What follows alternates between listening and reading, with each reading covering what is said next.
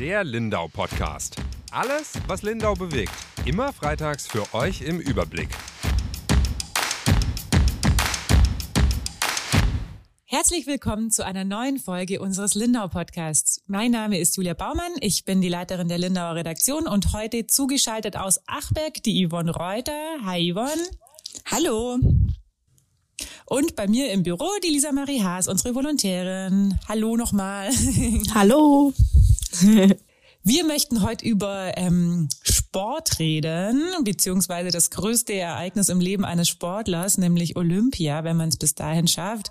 Yvonne, du hast am ähm, Donnerstagabend Schnäpsle getrunken, oder? Gestern Abend in Achberg. oder hast du überhaupt eins bekommen? Ich hätte schon eins da bekommen. war Olympiastimmung. Genau, bei dir im Dorf. war auch ein bisschen Olympiastimmung. Also es ist ja immer witzig, wenn so große Ereignisse anstehen, dann überlegt man ja auch vorher im Vorfeld immer als Redakteurin, ähm, was, was, wie könnte der Bezug zu Lindau oder zur, äh, ja, zu Achberg sein, zu unseren Gemeinden sein? Und ja, ganz selten haben wir ja Olympiastarter, aber bei anderen Großereignissen hatten wir eben immer einen Bezug. Diesmal ist uns eigentlich erstmal nichts eingefallen. Und das Witzige war, jetzt haben sich doch zwei Sachen ergeben. Und die eine, das ist die, auf die du jetzt anspielst in Achberg, ganz überraschend. Wir haben ja schon öfters über diesen Automaten, diese Tante Bertha in Achberg berichtet, wo es ja gekühlte Getränke gibt und allerlei Dinge. Und die hat sich ja auch immer mehr so ein bisschen zu einem kleinen Treffpunkt entwickelt. Und äh, der Betreiber, der Philipp Nardin, der ein, äh, eigentlich ein gebürtiger Österreicher ist, der hatte gestern allen Grund zum Feiern und er war wirklich aus dem Häuschen. Und zwar hat sein Großcousin, der Johannes Strolz, hat ganz überraschend in der Kombination Gold geholt. Und äh, ja, also er hat äh, dann er musste ja seine Kunden in Anführungsstrichen bedienen und dann hat er aber auch ein Olympiabier ausgegeben nach einem Tag, ähm, wo er schon sehr gefeiert hat. Der ist nach Wart gefahren, oder? Genau. Habe ich gelesen bei dir. Ja. Da kommt er her auch, oder? Der kommt ursprünglich genauso wie der Rest seiner Familie aus Wart. Und er hat äh, das in der Früh, ist ja immer Zeitverschiebung, auf dem Handy im Livestream verfolgt. Und als dann klar war, die Sensation ist perfekt, hat er gesagt, also an Arbeiten ist heute nicht zu denken. Und ist ab nach Wart zu seiner Familie, wo schon die Hölle los war, wo die Fernsehteams sich die Klinke gegeben haben. Jeder wollte ein Interview. Es kam halt total überraschend und ähm, er war total happy, dass er da dabei sein konnte. Was an der Geschichte seines Großcousins äh, so besonders ist, sein Großonkel müsste das ja in dem Fall sein, hat auch schon Gold in Olympia äh, gewonnen, Genau. oder? Wie ist denn da der Zusammenhang? Und zwar vor 34 Jahren in der gleichen Disziplin, also auch in der alpinen ähm, Kombination. Das heißt, da fährt man ja einmal Ab Abfahrt und dann Slalom. Und da hat er von vier, vor 34 Jahren schon der Papa Hubert Gold geholt. Und äh, von daher war der Weg von dem Johannes ein Stück weit vorgezeichnet. In Wart kann ja eh jeder Skifahren, bevor sie überhaupt laufen können. Aber wenn man so einen prominenten Papa hat, ähm, es lief aber für den Herrn Johannes Stolz gar nicht gut im letzten Jahr. Und das macht natürlich auch die Geschichte aus und die Begeisterung. Weil, ja, ähm, er ist sogar aus dem, es lief nicht gut, er ist aus dem Kader, aus dem österreichischen Kader gefallen. Er musste weiter sich selber finanzieren, ähm, hat mit den Deutschen trainiert, um am Ball zu bleiben und ist dann durch viel Glück ähm, dann doch zu Olympia gekommen und jetzt macht er das Ding. Das ist natürlich eine unglaubliche Story. Also es sind so Geschichten, wegen denen ich Olympia dann auch wieder liebe, weil sowas ist nur bei Olympia möglich und äh, es, das finde ich, der Krieg Gänsehaut, das finde ich einfach genial. Ja, du hast gerade schon gesagt, weswegen du Olympia dann auch liebst, ähm, was unsere Zuhörerinnen und Zuhörer nicht wissen. Ich bin so die, also nicht unsportlich, aber ich gucke überhaupt keinen Sport. Aber hier Lisa Marie ist unsere Supersportskanone Volontärin und du ja auch. Yvonne zumindest was Sport gucken betrifft. Bist du ganz vorne mit dabei immer? es gibt Gerüchte in Esra-Zweiler, dass man Yvonne äh, über mehrere Straßen hört, wenn zum Beispiel ein Judo-Wettkampf ähm, am Start ist, dass die Nachbarn da auch teilweise ein bisschen Angst kriegen. Die Kinder haben mir schon teilweise, haben mir schon mal verzweifelte WhatsApp geschrieben, Mama spinnt wieder. Nee, die machen Sehr die viel Fenster Leidenschaft zu. beim Gucken. ja. Bitte? Die schließen Fenster die zu, Fenster. ja. Jetzt ist es dieses Jahr, finde ich, also ich gucke es tatsächlich nicht. Äh, ich habe gestern den Eiskunstläufer angeguckt, weil du ihn mir geschickt hast. Also ich bin ja dann immer up to date wegen meiner sportlichen Kolleginnen. Ähm, aber es ist ja schon auch eine Gewissenssache oder zumindest hat es einfach ein Geschmäcklich, finde ich, dieses Jahr auch beim Gucken, oder? Also zumindest ich krieg das nicht ganz los, den Gedanken daran, unter welchen Bedingungen diese Spiele ablaufen. Lisa Marie, du hast jetzt vorhin auch schon gesagt, äh, wir haben drüber geredet, weil wir kommen ähm, nachher auch noch zum Snowboard-Trainer. Wie abgefahren das auch aussieht, wenn man immer guckt, dass drumrum, also die Pisten sind weiß und drumrum ist alles braun, grau, Pampe da stellt sich irgendwie, ja, ich weiß auch nicht, bei mir stellt sich da alles auf. Das ist einfach falsch, oder? Es sieht einfach falsch aus. Ja, also das ist natürlich in China jetzt nochmal besonders. Es ist wahrscheinlich auch an anderen Orten so. Also hier bei uns gibt's jetzt ja auch nicht immer Schnee.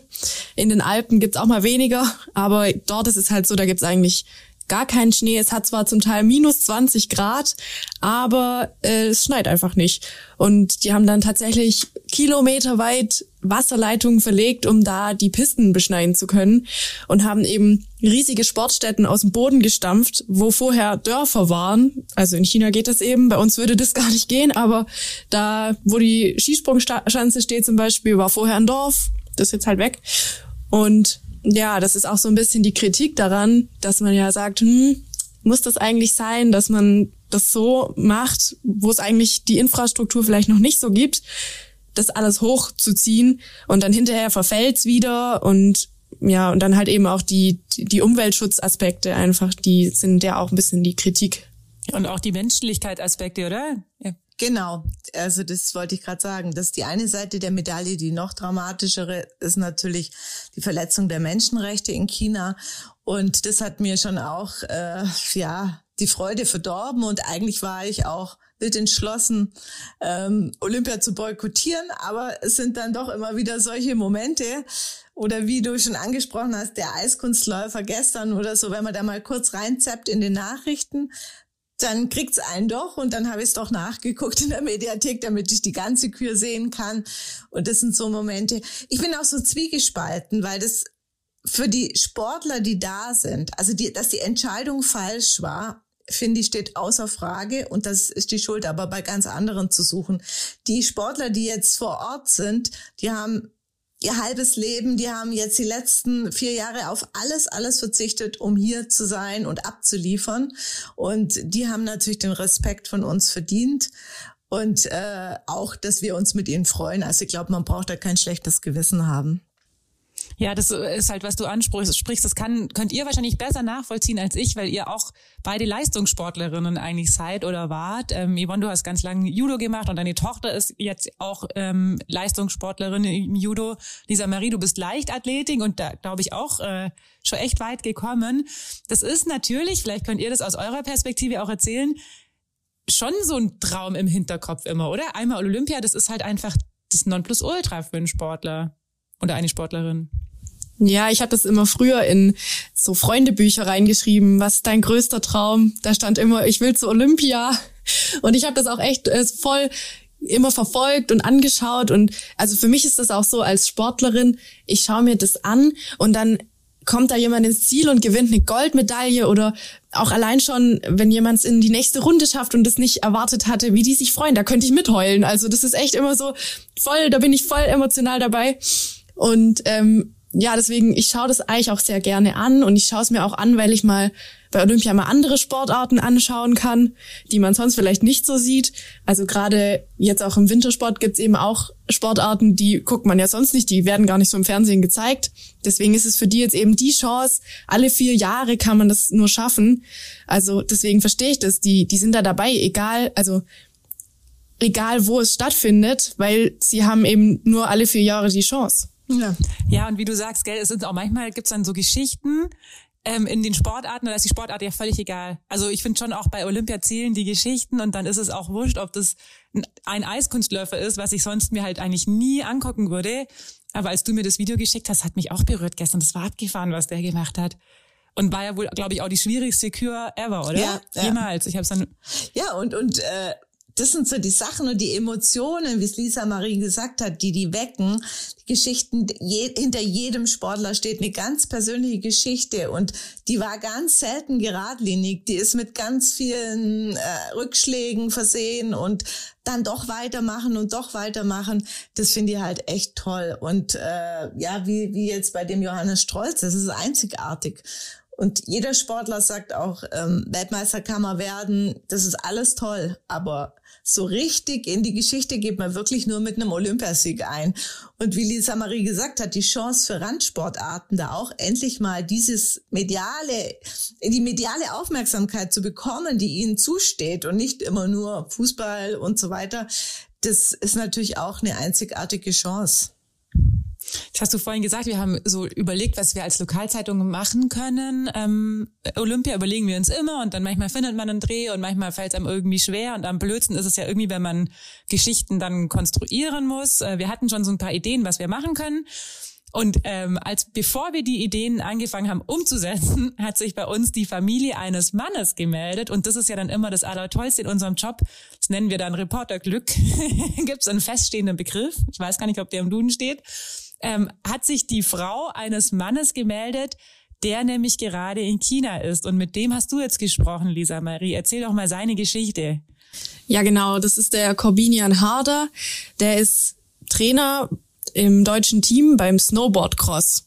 Und ja, der kommt aus Lindau. Das ist nämlich unser, unsere Verbindung zu ihm. Er ist in Lindau geboren und ist hier aufgewachsen, war auch auf dem Valentin-Heider-Gymnasium und ist dann eben danach in die Richtung Sport weitergezogen, hat Sport studiert und danach ist er jetzt eben Trainer im Snowboard-Cross geworden. Und Snowboard-Cross ist so eine ganz schnelle, rasante Sportart. Da geht's richtig zur Sache. Die fahren immer zu viert gleichzeitig den Hang runter und dann gibt's verschiedene Hindernisse und Sprünge. Die fliegen zum Teil richtig hoch durch die Luft. Und äh, es gibt dann ganz enge Kurven und es geht einfach drum, wer am schnellsten unten ist, hat dann quasi den Lauf gewonnen und kommt dann in die nächste Runde. Und am Ende im Finale fahren dann wieder vier gegeneinander und die ersten, die gewinnen dann eben. Und ja, da ist der Corbinian Harder eben der Trainer von denen. Und der ist gerade eben in China. Er ist nicht direkt in Peking, sondern in diesem anderen Ort, dessen Namen ich nicht aussprechen kann. Ich versuche es jetzt auch gar nicht. Das sind die Snowboardcrosser nämlich. Ähm, und die ähm, Einzelwettkämpfe waren auch schon. Da hat er schon so ein bisschen erzählt. Ist nicht ganz so gut gelaufen bei denen sportlich gesehen. Äh, sie haben leider nicht die Medaillenhoffnung wahrmachen können aber sie sind da eben vor Ort und leben im Olympischen Dorf und da hat er eben auch so ein bisschen erzählt, wie das so ist. Und und wie erlebt er die Atmosphäre dort? Es wird ja auch immer viel berichtet, es sei so steril und so. Wie ist es denn? Also er ist tatsächlich das erste Mal bei Olympia dabei, deswegen hat er nicht so einen ganz großen Vergleich. Ähm, es ist natürlich sehr ja eingeschränkt, weil Corona bestimmt ist natürlich. Er sagt, es ist omnipräsent, es ist überall. Man ähm, muss sich natürlich täglich testen und alle sind vermummt. Er erkennt manchmal nicht mehr die Leute aus seinem eigenen Team, ähm, weil die mit der Maske rumlaufen. Und dann ist es ja auch, wie gesagt, so kalt und dann sind sie noch mehr eingepackt und man erkennt sie nicht. Und Trotzdem sagt er aber, sie leben hier in dem olympischen Dorf alle so zusammen, man sieht sich, man läuft sich über den Weg und man hat schon so eine gemeinsame Atmosphäre. Also die, die anderen Nationen sieht man eben auch. Und es ist aber einfach auch deswegen schon nicht so viel los, weil es gibt ja keine Zuschauer. Niemand kann da kommen und zugucken. Das heißt, es stehen dann unten immer nur die Trainer und die Teams, ähm, die dann ein bisschen jubeln. Und das Einzige, was eben so die Möglichkeit für die Sportler ist, sich zu präsentieren, sind die Medien. Also dann, äh, dass sie mal im Fernsehen kommen ja, also er sagt es schon, also man spürt es auf jeden Fall, aber für ihn ist es theoretisch ganz normal, weil seit zwei Jahren geht's ihn ja überall so, bei jedem mhm. Wettkampf. Ja, ja, ist trotzdem schade, oder? Weil auch gerade Publikum macht natürlich die Atmosphäre schon aus. Ja, ich glaube, Total, also ja, das Mitfiebern, Anfeuern, ganz ganz schlimm für die Sportler. Aber ja, das glaube ich auch. Das ist schon noch mal was Besonderes. Ja. Ja, und dass man sich auch in den Armen liegen kann, oder? Das ist ja jetzt alles. Wir haben gestern auch ähm, drüber gesprochen, weil wir uns, äh, wir waren Abendessen zusammen und haben dann noch eine äh, spontan eine Kollegin, also zufällig eine Kollegin getroffen und haben ja tatsächlich auch dieses Umarmen ähm, thematisiert, dass man das ja irgendwie nicht mehr macht oder dann so verhalten ist und mal so losgeht und dann der eine doch wieder zurückschreckt. Und du hast auch gesagt, Lisa Marie, man weiß ja auch gar, immer gar nicht, ob der andere das möchte. Und das ist ja uns schon ein bisschen verloren gegangen in den vergangenen zwei Jahren. Und das gehört doch auch zu so einem Sieg, oder? Dass man mal irgendwie, weiß ich nicht, die Tränen rauslaufen und es aber dann auch egal ist, dass man den anderen anrotzelt oder keine Ahnung. Ist natürlich jetzt irgendwie auch alles nicht mehr drin, oder? Also fehlt schon ein bisschen. Ja, tatsächlich, die machen das schon, also die fallen sich dann schon um den Hals. Ähm, die müssen aber auch relativ schnell im Ziel, sind wahrscheinlich noch total außer Atem, müssen sich schnell die Maske wieder anziehen. Aber ähm, so ein bisschen machen die das schon. Die feiern sich dann gegenseitig und sind dann halt so in ihrer Blase drin. Die werden ja, wie gesagt, jeden Tag getestet, sind auch, um dort anreisen zu dürfen und überhaupt ins Land rein zu dürfen, mussten die irgendwie tausende PCR-Tests machen unter ganz bestimmten Bedingungen und ähm, der Herr Harder hat auch zu mir gesagt, der größte Schritt oder die größte Hürde war eigentlich, überhaupt dort anzukommen. Mhm. Jetzt dort zu sein, das geht eigentlich. Klar, es schwebt, schwebt immer so über allem dieses Thema, oh Gott, was ist, wenn der Test jetzt doch mal positiv ist und ich kann dann doch nicht antreten beim Wettkampf? Das ist natürlich schon eine große Gefahr. Aber ähm, er sagt, so an sich ist es halt schon so ein bisschen diese Blase und da da ist es dann schon, schon in Ordnung. Wobei es ja auch viele Athleten genauso getroffen hat. Und das ist das, wo ich am Anfang schon auch skeptisch war, ähm, wie viele Favoriten dadurch rausgefallen sind aus dem Wettkampf und wie, ähm, ja, wie vergleichbar dann wirklich Leistung noch wird. Das ist natürlich dann, wenn alle Top-Favoriten im Quarantänehotel sitzen, äh, schmälert das natürlich auch manchmal den, ja, den Wert der eigenen Leistung. Und äh, schwierig finde ich schon auch, ähm, wie du sagst, diese psychische Belastung im Nacken zu haben. Früher ist man zum Wettkampf hingereist und dann ging es einfach, man war drin und war auf sich konzentriert und musste dann eben, ja, im Prinzip konnte man nur selber was falsch machen. Jetzt bist du da und kannst jeden Tag irgendwie wieder rausgeschickt werden, weil dein Test positiv ist. Also das finde ich schon brutal. Also das ist nicht ja, stark. Ja, dann das auch in China, gell? Also das ist ja nicht so wie wenn es jetzt bei uns in Deutschland wäre. Also sind ja auch andere Arten von Quarantäne, sage ich jetzt mal, und ganz andere Vorkehrungen, wie du gesagt hast, Lisa Marie, äh, die Anzahl der Tests, die sie machen mussten im Vorfeld. Ich meine, wir haben es jetzt die letzten zwei Jahre mitbekommen. Niemand hat sich dann so rigoros abgeschottet äh, während Corona oder ganze Städte wie China. Also ähm, ja. Klar, die gehen noch mal ganz anders mit dem Virus um als wir. Übrigens bin ich auch mal in Snowboardcross gefahren. Kein Olympia. Da ist die Verbindung. Das ist eigentlich eine Verbindung. Ich fahre ja auch Snowboard, bin sogar Snowboardlehrerin, aber ähm, habe ich auch mal gemacht mhm. in der Ausbildung. Und das macht schon Spaß, aber war natürlich jetzt keine, bin nicht tausende Meter weit geflogen, so eher einen halben Meter, wenn überhaupt. Immerhin. Und Herr Hader ja, war der selber auch mal sportlich ähm, aktiv, hat er das erzählt? Das habe ich äh, jetzt gar nicht so mit ihm besprochen. Also mhm. er ist noch recht jung, also der ist 42 ähm, und ist da eben in Oberstdorf äh, mhm. aktiv im, äh, als, als Nachwuchstrainer eigentlich.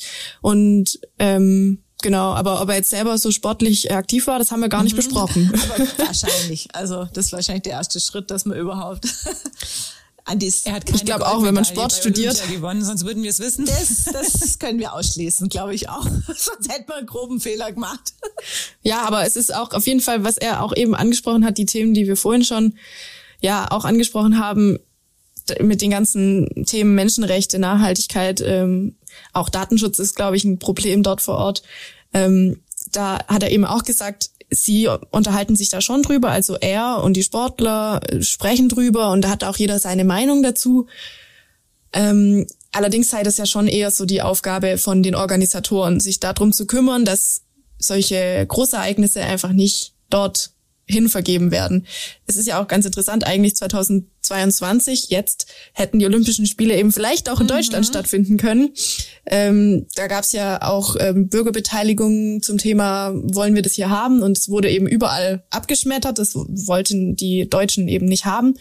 Hier wäre natürlich jetzt mal die Chance gewesen, es so zu gestalten, wie man will. Also man kann natürlich immer viel kritisieren an, an den anderen Ländern, aber wir hätten es ja auch haben können und hier, ja, dann besser machen. Es gibt halt, also sie sagen, sie würden voll gerne mal in den Alpen die Olympischen Spiele jetzt wieder haben, weil hier gibt's die Sportstätten schon und ähm, ja, hier hat man einfach auch die Chance, das so zu gestalten, wie man möchte. Und es ist eben auch nicht ganz fair, das auf den Schultern der Sportler auszutragen, weil die eben das als Beruf machen und die müssen das machen, die müssen dorthin gehen, die wollen das nicht boykottieren. Das ist einfach ja, das können die nicht austragen auf den Schultern von den Sportlern, sondern das müssen die Organisatoren machen und auch nicht nur das Olympische Komitee jetzt in dem Fall, sondern auch bei anderen Großereignissen. Dieses Jahr steht noch die Fußball-WM in Katar an. Auch da ist es das gleiche Spiel. Ähm, da muss auch der Verband eigentlich was tun, dass es besser besser wird. Da Wenn es dann halt in den Alpen ist, dann schicken wir dich als Reporterin, Lisa Marie, ist ja klar, oder? Großer Traum. Genau. Die kommt mit. Ich genau. halte hier die Stellung. Ja, da wird dann mein Traum noch noch wahr, dass ich bei Olympia genau. dann bin. Als Reporterin dann einfach. Genau. Super. Ja, dann, wir haben jetzt Halbzeit Olympia, oder? Heute tatsächlich, oder? Exakt Halbzeit. Dann dürfen sich mhm. unsere Zuhörerinnen und Zuhörer auf deine Geschichte nämlich freuen. Die kommt dann nächste Woche, glaube ich, Montag oder Dienstag wird sie äh, online zu lesen sein und in der LZ. Wofür ich auch noch ähm, ein bisschen Werbung machen wollen würde, ist äh, unser neuer Klimablog, den wir haben, seit zwei Wochen jetzt. Den gibt's nämlich immer, Lisa Marie sagst, dienstags um 18 Uhr. Genau, dienstags um 18 Uhr bei uns auf der äh, schwäbische.de slash Lindau Seite ist der Link so eine Kachel kann man draufklicken und da gibt's jede Woche einen Tipp, wie man sich selber ähm, ja, für ein gutes Klima einsetzen kann. Manchmal sind das Kleinigkeiten. Ich habe jetzt aber auch schon gelernt, wie ich effizienter heizen kann und auch ein bisschen Geld spare. Das ist ja auch äh, ein sehr guter Nebeneffekt bei der ganzen Sache. Kann man sich angucken, da hast du dir sehr viel Mühe gegeben. Ich finde den äh, richtig cool. Und da kann, sind kurze, kleine, knackige, schön aufbereitete Stückle, wo jeder, glaube ich, für sich was mit rausnehmen kann. Den Podcast gibt's überall da, wo es Podcasts gibt. Auf Spotify, auf dieser, aber auch unter schwäbische.de slash podcasts. Und dann würde ich sagen, hören wir uns nächste Woche wieder. Tschüss. Macht's gut. Tschüss. Tschüss.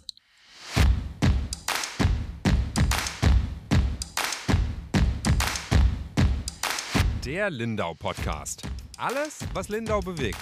Immer freitags für euch im Überblick. Auf schwäbische.de findet ihr mehr als diesen Podcast. Das Digitalabo gibt es schon für 9,90 Euro im Monat. Als Hörerin oder Hörer dieses Podcasts bekommt ihr den ersten Monat sogar kostenlos. Geht dazu auf www.schwäbische.de slash Podcastangebot. Das Probeabo endet automatisch nach einem Monat. Viel Spaß auf unserer Website.